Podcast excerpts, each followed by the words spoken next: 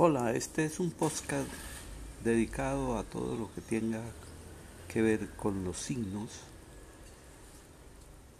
con los signos y su relación con los significados y los significantes.